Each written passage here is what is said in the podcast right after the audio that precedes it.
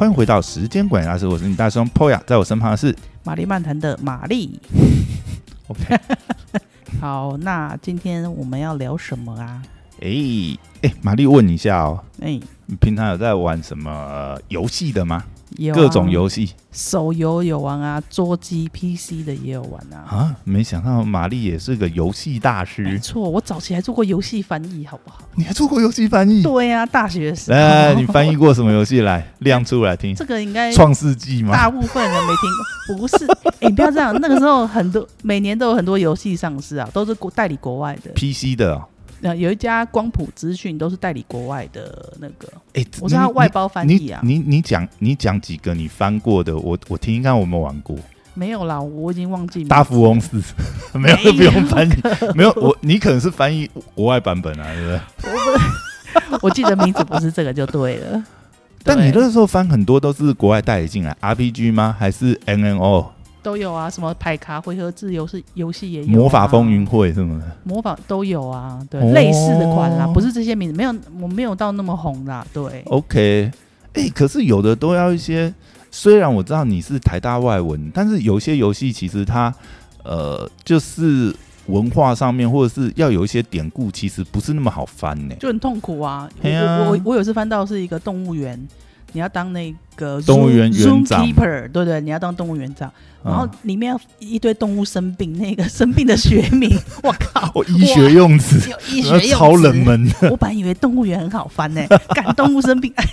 动物生病都要了我的命，你知道吗？我不想要当 zookeeper，哎哎、你这个蛮妙的、哎那你有印象中那个时候有没有？比如说有没有？呃，刚才讲那个当然是一个啦，就是对啊。看他又是还有一个，还有一个翻到什么嗯二次世界大战，那个坦克叫什么名字？那个嗯我又不能乱乱讲，对不对？所以你还要去查，你还要去查说他惯用的翻译中文名是最好，最好查到惯用的，因为不然你自己去你自己去编会很奇怪。很奇怪。因为有的时候就是有些算是，比如说你翻战争游戏，对？有些军事迷他们是其实是有专有的他们的军事用语。对如果你给他翻错哈，看那个游戏就会被批的一塌糊涂，对，真的。不不过像这种翻译都会有二教啦，所以有些东西我就只好请二教帮忙，要不然我真的是会崩溃。可是有时候应该也会找那个圈子里面，就是他就是那个圈子的玩家，他也会很熟。会呃，不一定哦，因为那个时候是这样，其实、嗯，呃那时候我有稍微观察了一下，做游戏翻译的钱是最低的。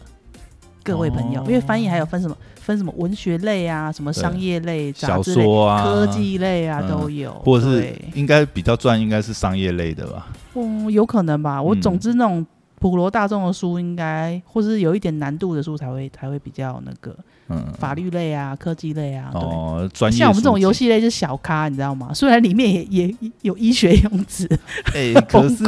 游戏影响层面超广，好不好？是。哎、游戏翻译出来好多名人，你看那个呃，那个谁，呃，宅哎宅宅神神嘛，朱学对，恒嘛，他也是啊，他也算是游戏翻译他是游戏翻译哦，哎、不对，它是小说翻译，小说翻译嘛，他是小说那个就不一样啦。文学类我觉得不简哎、单。他好像也有帮忙翻译过魔界相关的游戏耶，嗯好像有啦。嗯，对对对对，对，总之这种游戏翻译不容易啦，因为其实嗯我们、我们翻译并不是像大家会看到那个故嗯顺着故事走，因为每一条故事都有很多线，不是吗？所以我，哦我们是跳着翻，你知道吗？我们连对白都看不到，所以你们是有分配，就是可能不是一个人从头翻到尾，还是有切的？没有，一定是一个人从头翻到尾。那个时代，我是一个人从头翻到尾，哇，那很硬呢。然后我翻到后面才发现说，哦，原来前面某一段他是讲这个意思哦，哎、因为可连对话都不是连续的。可是可是你知道吗？有的时候呃，像有些大作啊，你看，因为他要赶上是，其实他是有切的，就可能是好几个翻译同时去，哦就是分章节、还是。分对话线什么对白线去把它翻出来。对，因为那个上市日期也是都会，我们虽然是代理国外，但是要讲好什么时候上。对但是那种其实我觉得二教或者甚至三教都很重要，因为如果你又切不同的翻译，那里面又要语气或者是说呃用词啊什么，可能都要统一的话，对，其实还是就很不容易啦。我觉得蛮多功的，因为可能嗯套上去还要再校校对一次，就 OK 蛮多功。好。下次到底要问什么？好，下次下次下下次那个好好再开一集问玛丽这个过去翻译的经验啊，没有啦。其实今天我是想要来推坑一个游戏，什么游戏？哎，这个是最近就是呃我在 PS 上 PS 四上面，就是因为刚好你知道 PS 上面有一个服务叫 PSN Plus。就不知道欸是它是一个订阅制服务，就是说你订了这个服务之后呢，每月它都会有一些免费的游戏，嗯然后可以在会员呃期间内下载来游玩，然后呃另外就是它的联网服务也需要有这个订这个 PSN Plus 啊，等于是说一个线上的订阅游戏的订阅服务。那基本上呃。这我觉得我应该也不能算是很重度的玩家，但基本上会玩 PS 四的的玩家应该都会订这个服务。那最近它上面送了一款三 A 级的大作，什么大作？就是呃我，听听看有没有听过三 A 大作，你知道是什么意思吗？三 A 我不知道哎、三 A 哦，通常我们三个 A，哎、你要这样讲也是啊，请问哪三个 A？但是 考倒你，有有有，我有准备好，我有做功课，好不好？哎？没有通常我们讲三 A 大作，在游戏呃圈子里面来讲，通常会讲三 A 大作，就是呃这个游戏的品质一定很高。通常三 A 是这样讲啊，就是说一个是 a lot of time，它的开发它开发花非常多的时间，然后另外一个是 a lot of resource，它花非常多的资源等一。下第三个 A 开头是 a lot 吗 对，第三 A 还？My 是 God！a lot of money。哦，就基本上它是一个很耗费资源，它嗯很花时间，然后又要花很多钱。比如说它嗯可能是动画场景啊，都是用呃当时最顶尖的技术做出来的。嗯，对，通常这样的我们就会说它是三 A 级的制作。那通常这种三 A 级的大作，就是基本上它就是呃能够冠上这种封号，就是有一定的品质保证啊。它可能比如说它是 PS 呃 Sony 本家嗯工作室推出来的嗯大作，或者是有些知名，比如说像呃巫师这个蠢驴团队推出来的啊、嗯或者是说 GTA 这个呃 R Star 这个 R 星公司。暴雪 Rock Rockstar，或对，或者是暴雪，对他们推出来，那他们推，但是他也不是说每每推每次推出的都是三 A 巨作。可是可是你刚刚讲是免费耶，对，我的意思是说，三呃 A 怎么会免费？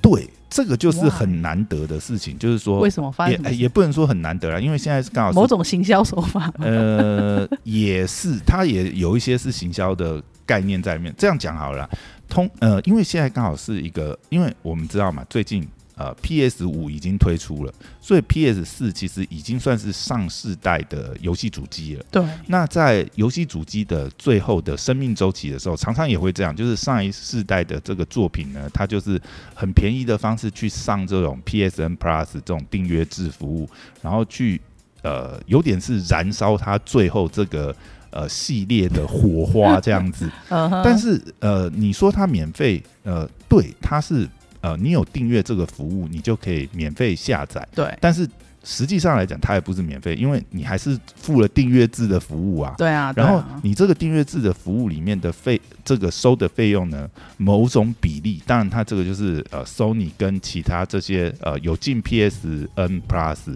啊、PS Plus 这个呃免费游戏的厂商，他们会去拆账，他们还是有一个拆账，所以讲是讲免费下载，实际上因为你还是付了订阅制的钱嘛，就像就好像嗯我们订阅 Netflix 呃 NOD。Disney Plus 一样，你你你订阅之后，你就可以免费看那么呃好呃说是免费啊，但是因为你订阅了嘛，你其实是付了一笔订阅的服务的费用。可，以看。对，是这样子。但是就算是这样子的情况，像这种三 A 级的大作进到 PS Plus 这种服务里面来讲，还是算相对少见呐、对啊，但我今天想要呃推荐的这个游戏是呃，它就是最近呃，诶，现在是四月，呃，对，它是四月才上 PS Plus 的一个叫做《往日不再》（Days Gone） 嗯，这个游戏，哇，真的是非常的，我要怎么讲？往日不在是什么题材的啊？他呃，丧尸题材。诶，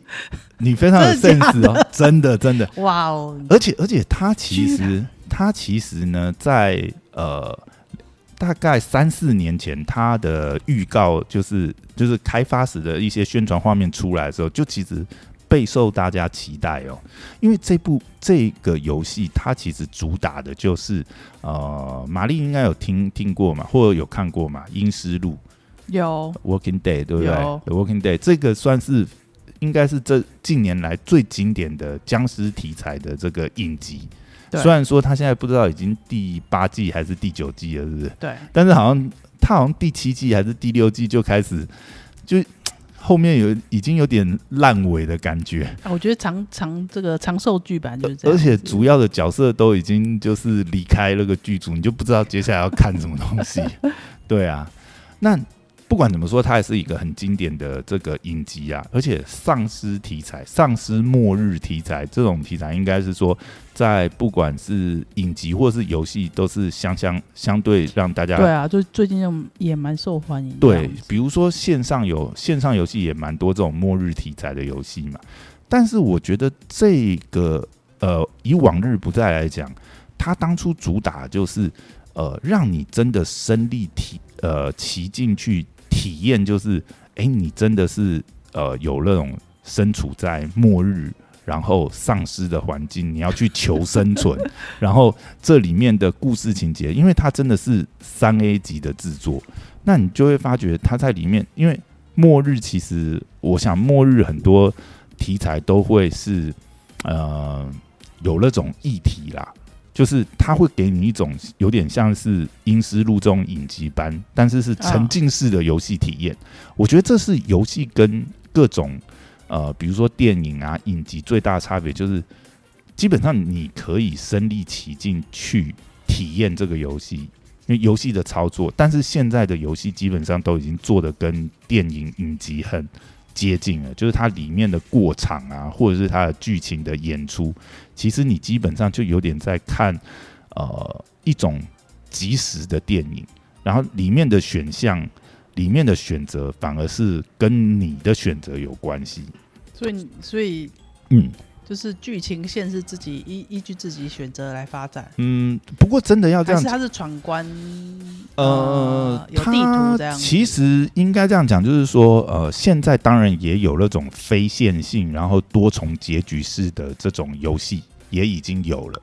但以这个游戏来讲，它其实还是蛮单线性的，哦就是说，它还是其实，嗯，不过它剧情也因为它是单线性啊，所以其实剧情还蛮饱满的。但是它是没有，呃，以这款游戏来讲，它是没有做多重剧情线啊，这是嗯这部游戏蛮可惜的地方。可是我觉得它打造的沉浸式的游戏体验是打造蛮不错，因为通常这种呃，基本上就是突如其来的世界末日嘛，然后大家突然就是突然这种呃僵尸疫情爆发，然后大家都搞不清楚状况，到底这个疫情怎么爆发也不知道，然后你可能就会跟呃你心爱的人或是家家庭，对不对？生离死别这样。我看我看我看到嗯游戏中还可以搭车哎、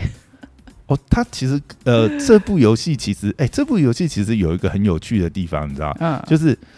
呃，因为游戏制作组都是一些重机的爱好迷，嗯所以它里面的游戏体验呢，它的主角的这个呃交通工具基本上是一台重机。哦其实老实讲，这真的要仔细探究，就会觉得蛮不合理的。靠，你都是末日了，你哪有那么多零件可以去修车很？多重机可以骑，但是他把这个重机的这个游戏体验做的蛮好，就是它很里面很多这种物理碰撞啊，然后包含就是你在飙车，然后甚至在不同的，因为它的天气系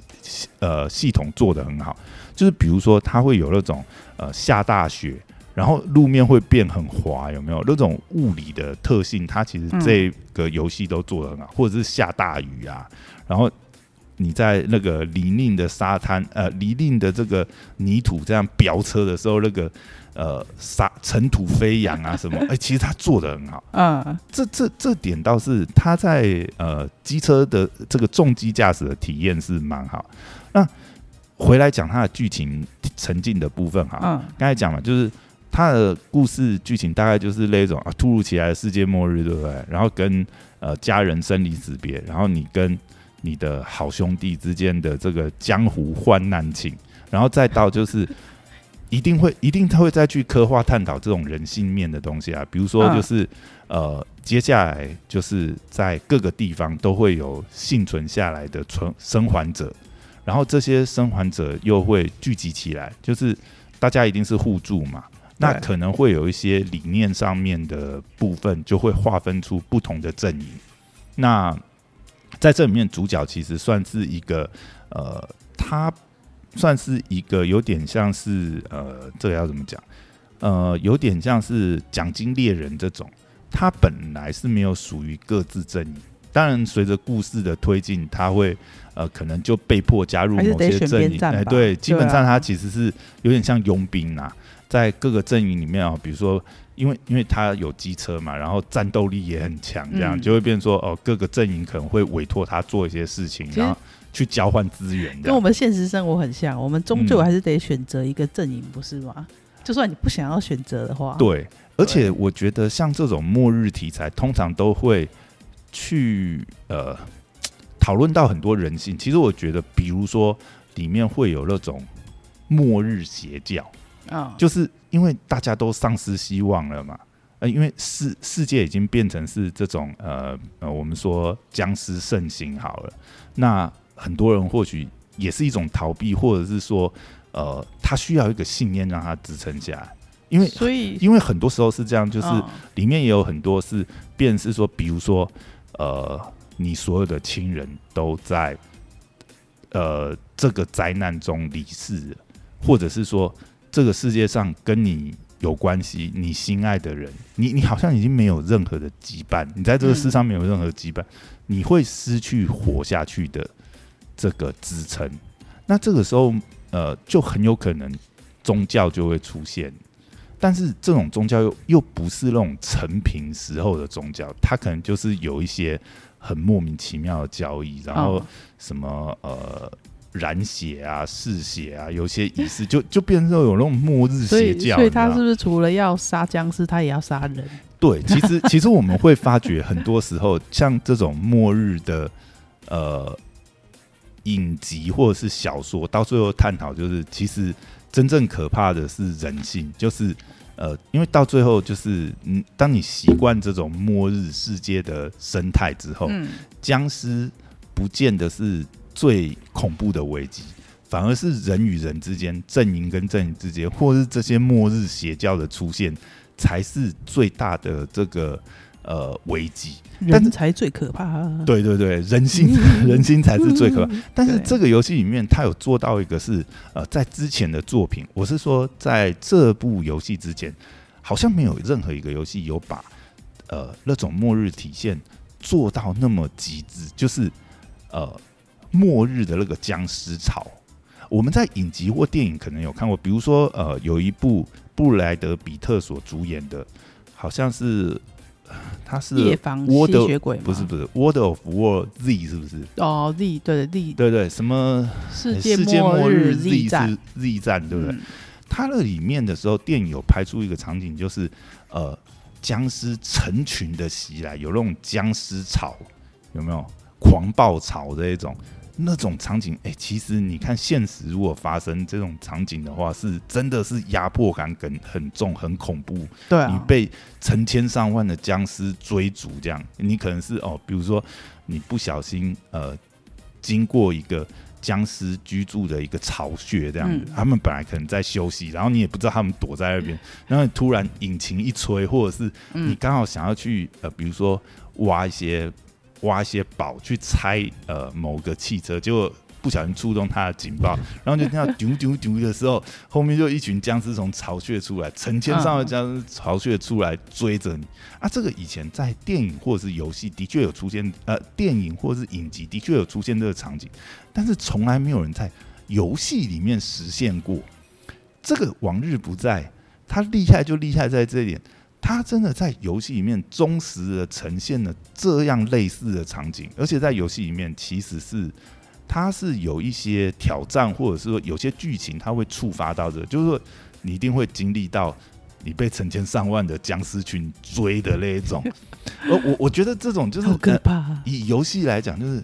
你你呃，当然啦，那个真的是很刺激，因为就算在游戏里面，你也是资源有限嘛，或者是说你反应可能也没那么快。我靠，就被就被 猫了一拳了。你还要边跑边开枪，就然后就喷血，而且你不能停下来，你知道停下来被一个僵尸抓住，你死了，成千万你就看到成千万。万只冲上来，把你撕成碎片，然后的画面变红色。对，他的没血了。他的压迫感是很重，所以其实是蛮推这个游戏啊。好，回到刚才我们讲剧情的部分啊，刚才是游戏性的部分，这个游戏有非常突破点。啊，回到剧情线上的部分，就是刚才我们讲末日邪教出现，我觉得这是真的，也是很有可能。就是你想，人当失去了信念的时候，其实不要说末日啊，我们就算是现在这种呃成平的这种社会啊，其实还是很多人心灵是空虚的，他可能会需要宗教的支撑。对啊，然后我们的紫衣神西湖 就出现了。我我我们的我们的岛还算小，我记得像在美国美国就有很多这种末日邪教，就是。嗯，他们都会推崇说，呃，上帝说末日什么时候要来了，所以我们就一起，我们要避难还是我们要避难，或者说我们要先死还是干嘛之类的。其实之前其实也有发生嘛，就是整个社区然后自杀这种事件也有，对，可是可是那那。那很正常，因为在美国其实那么大哦，他们什么鱼都有。就是第一个是这个，第二个是他们其实住的地方都是相隔比较远的。嗯嗯。通常一个村落、一个一个小镇，大概那些人都是那样。因为地太大，甚至他们有可能就是刚才讲的，就是他宣扬就是说末日要到，然后他们甚至可能就是搬到一个很偏远，什么什么呃。呃，犹他州的一个深山旁边的小镇，这样，然后自己自建社区，然后怎么样？对，然后因为在美国要自己弄社区很容易，在一个地找一块地，一群人住。我像我之前看 Netflix 的纪录片，甚至有有一个地区就是专门是那种。多人家庭什么意思？就是一个男人可以有三个老婆。通常这种邪教好像都是这种剧情哎。对，可是他他我刚刚讲的也不算邪教啦，就是我刚刚讲的情形比较像是你只要有一群人聚在一起哦，那个宗教自然而然就是就是有一些很因为大家会有同样一个信念才会聚在一起。对，也是啊。但这种村落或许在旁人看起来就是真的是很邪门，但是对他们来讲，那可能就是他们生活的。对，或变成他们的信仰，对，就变成他们的信念啊！这个、这个、这个真的要探讨，我觉得就蛮深入的啦。对，但我觉得以这个呃游戏来讲，它在这方面的刻画还是蛮不错，就是在游戏沉入感这样，你就会很有那种。呃，身处在末日，然后被各种事件，然后各种意外拉着。因为同样在这个游戏里面，它还有很多阵营。我跟你讲，邪这个末日邪教是其中一个分支。嗯，那各种阵营的出现，会随着他的领导人的风格不同，也会有不同的面貌。那我觉得这个是游戏深度的部分，这部分它也做的蛮不错的。就比如说像呃呃，我觉得以游戏剧情性上面来讲，就。刻画的还不错，因为像有的阵营是，哎，表面上看起来是一个无害的大妈，很慈祥这样子哦，但是殊不知你在游戏的进程就会发觉，我靠，这个大妈所经营的社群根本上就是跟那个劳改集中营没没两样。当然也可也也是可以想象，就是在末日的时候，每个人都要互助啊，你没有没有贡献的话，那这个社区大家要吃什么？啊，总是要有人出去找资源，或者是想办法呃生产食物。有的时候，这个呃，可能他们呃这个部落或这个社区，他们等于是找到一个很好的地，他们甚至有办法在自己这边围起来一个区域，然后甚至可以耕作。但是有的可能他们没有占到那么好的地盘，那他可能就要到处想办法去外面去挖挖以前的这个可能超市，或者是想办法去，甚至有。嗯，比如说想办法去掠夺，这种都有可能。对啊，都有可能。对，然后中间又资源不足啊。对，然后中间你也会发现，因为末日嘛，已经没有呃公权力司法，那当然也会有一些私刑，或者是说呃偷拐抢骗啊，然后社区之间又要无法可管。对，那 因为谁比较厉害，谁就是法。对，然后就是称王。然后因为主角又变成是这种佣兵嘛，他常就变成是一个。呃协助社区执法者的角嗯角色。但我觉得这个游戏有些地方刻画也是蛮有意思，就是它剧本真的很有意思。像刚刚讲说有社区的那个大妈看起来吃香喝爱，嗯啊，其实实际上是一个劳改营的这个等于是典狱长那种感觉。那也有那种就是，哎、本来看起来这个蛮恐怖的那种什么铁人这样子，嗯严苛这样子，感觉就是。呃，感觉就有点像典狱长角色，但实际上，哎、是个好人，是个好汉这样子。然后其实也没有跟你玩心机，嗯。那、他可能的初衷就真的是，呃，我希望在这个末日能够照顾到呃想要加入我们的人，只要加入我们的嗯。这个社区，就是我们的 family，那我们就要照顾他这样子。那问个肤浅的问题，嗯。就是一开始可以选角色吗？哦，没有，他就是一个人单线。就是就是主角那一个主角就对，因为因为这个游戏基本上，因为它其实刻画的蛮深的，但我觉得这就会变成是我们在设计游戏上面也会有那一种呃限制了。嗯因为它如果又是多角色、多线性的话，它的剧本就要非常复杂，而且有的时候是因为游戏体验，因为它如果希望你有如小说般的游戏式沉浸体验，它嗯可能会希望你基本上有一些线性的剧情，它才能够铺成这些关系。故事比较完整、啊。对，当然啦，如果很理想化的话，或许它也是可以在这里面再做一些变化，甚至开启多线型的副本。比如说，嗯比如说我我自己会想到，就是说类似像这种游戏，当然它如果要刻画更深刻一点，就会变成是说，或许有一些善恶值的呃评判，甚至就是说，我们也可以随我们的这个呃选择去改变故事的脚本，或许就是好我。就是要加入这个大妈阵营，我就是要当一个这个末末日劳改营的狱长啊，这也也是可以是一个故事线，对不对或者是我就是要好人，我就是要什么走那种不杀路好线，或者是呃 We Are Family 路线这样子。也也如果啦，它可以刻画到这样，甚至就是说里面很多重要的决策是开启不同的多重结局。可是我觉得这个它就是属于多线的啦，对。有有点难度。但这个实在太难，因为你想我们在游戏设计上面，如果它真的要开启这种多线，这个制作的复杂程度，很复杂了，对，哎呀场景啊什么之类，尤其是角色，尤其是以这个游戏来讲，当初它上市之后的口碑其实是蛮惨、蛮惨烈的，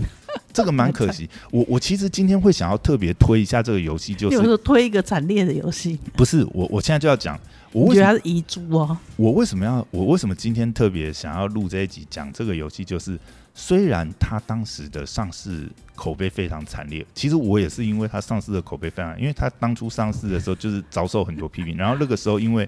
一开始也跟最近上的那个二零七七很像，就是它 bug、bug 很多，嗯，嗯、比如说什么穿图啊，然后呃人物事件没有触发好啊，会嗯造成就是你没办法继续进进行游戏。对对对对，就是会有这种问题。哦 那当初的确是有很多 bug，但是现在其实因为这是一年前出的游戏嘛，对，它现在已经修的差不多。我是真的非常强烈建议，就是如果你对这个 末日题材非常有兴趣，然后我觉得它的剧情叙事什么，其实也非常。其实我才觉得它剧情叙事蛮优秀的啊、并没有像当初刚上市的时候口碑那么惨烈。有人批评说它的剧情太呃，或许太线性，怎么样子，太呃老呃老生常谈，或者说他有些呃叙事手法并没有那么为人，就是因为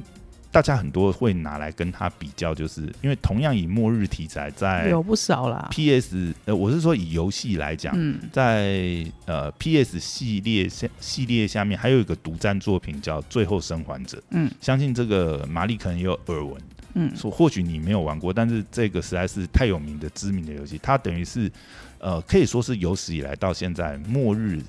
末日游戏里面来讲，经典到经典不行的神作。是，那如果要直接跟呃《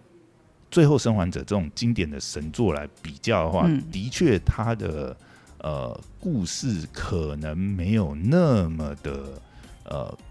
神，但是我觉得以游戏沉浸感来讲，毕竟它是呃跟《最后生还者》比起来，哇，《最后生还者》一代应该是呃六年还七年前的作品了吧？好久，它这么后面推的作品，他肯定是有吸取前人的教训，对，所以他其实的故事的那个沉浸感跟堆叠，就我刚才讲的叙事，大家可以想象这个剧情其实也蛮丰富的。当然，他可能没有像《最后生还者》刻画出那么深刻的，比如说呃末日啊、亲情啊、一些悔恨，然后呃人性的抉择上的一些点。但是我觉得他的刻画让我真的有沉浸在这个游戏，嗯然后因为他。当初上市的口碑这么差，我也是很推荐大家可以再重新体验，对对对。尤其是他现在在那个 PS Plus 上面其实是嗯免费。如果说你真的想要省一点的话，嗯，你就呃加入三个，好像最短可以加入三个月吧，或者是有那种哦。一个月试用的。对，那那个了不起费用大概就是百来块，一百多块而已。嗯，很如果便宜啊，一个月或三个月，三个月应该三百多块吧，很便宜啊，很便宜啊，然后你就可以玩到这样一个经典的三 A 大作。好，那我想，嗯，最后还有一点时间，我稍微讲一下它技术力的方面啊，嗯，因为我刚才讲就是，呃，它算是就是最近期的一个末日系列的这样子的一个作品，所以它其实是有受到很多之前的经典的作品的这个启发。所以我觉得他还有一点，我觉得蛮称赞的，就是什么？他有在呃，就是我我我这样讲啊，现在很多游戏都呃过分追求拟真，嗯，导致它的游戏性或者是整个游戏的节奏有点拖沓，然后导致游戏体验没那么良善，嗯，没那么好啦。比方讲，呃呃，之前有一款呃很著名，R 星有推出一个三 A 的大作，叫做这个《荒野大镖客二》。嗯，呃，《Red Dead Redemption Two》，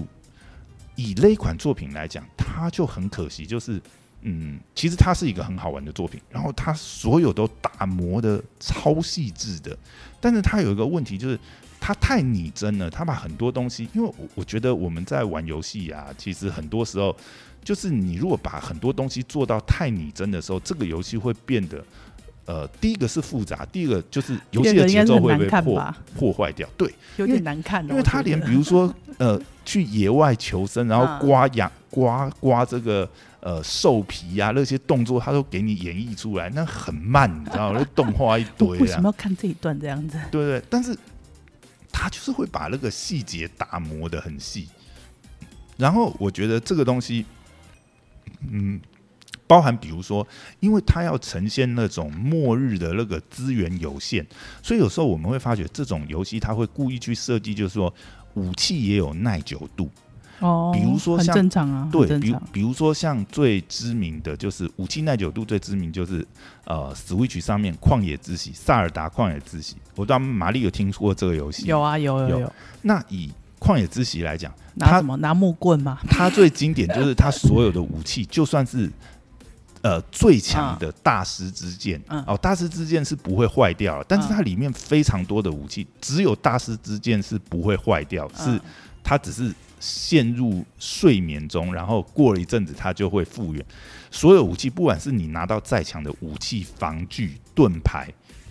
都是会坏的。它只不能要耐修吗？不能修，它只要耐久度到了，然后比如说这样劈碎了就是碎了，你就要想办法再去适应其他游戏。恶，原来现在游戏是这样。我之前玩的就是耐只要修一修，花钱就对了，对，就是疯狂赚钱就好了。会有这种极端的设计。当然这，这也是另外一种，就是这种设计就会让你真的会感觉到就要再去冒险啦。生存的危机，然后会逼迫你就是要去冒险。你花钱，你对花钱也没有用啊，花钱也不能修。但是有的时候游戏体验在这上面也会有一些，我觉得是取舍问题，就是有时候你会觉得很阿杂，你知道吗？好不容易拿到一个很很好的、很趁手的武器，然后你把它打碎，你要想办法再去捞，然后有的时候中间这过程当中，你就被迫你要用一些你很不趁手的游戏对武器在进行游戏。对，但我觉得在这一点上面，就是呃，往日不在，他其实有吸取到前辈的经验，嗯然后把它融合成自己独有的这个游戏设计。嗯我的意思是说，它武器一样有耐久度，但是它就是呃没有逼迫你，就是说你一定要呃想办法不断换武器。当然啦，有的时候你资源不足的时候，你没办法修这武器，你可能也要选择你要换武器，但是它给的弹性稍微多那么一点点。为什么？呃，就是它可以修，它可以只要你有资源，你可以无限把你的武器修好，这样。哦耶！对，就是你最，如果你拿到很趁手的武器，你是可以从头到尾就是想办法把它修好。对对对，花钱消灾或者是捡资源就可以。然后另外就是像一些呃呃，刚才讲比较复杂拟真的部分，它其实有很多东西，比如说天气系统或什么，它其实也做到某种程度的很拟真。可是我觉得它在这个拟真跟呃，模拟之间的平衡抓的还不错，嗯，就是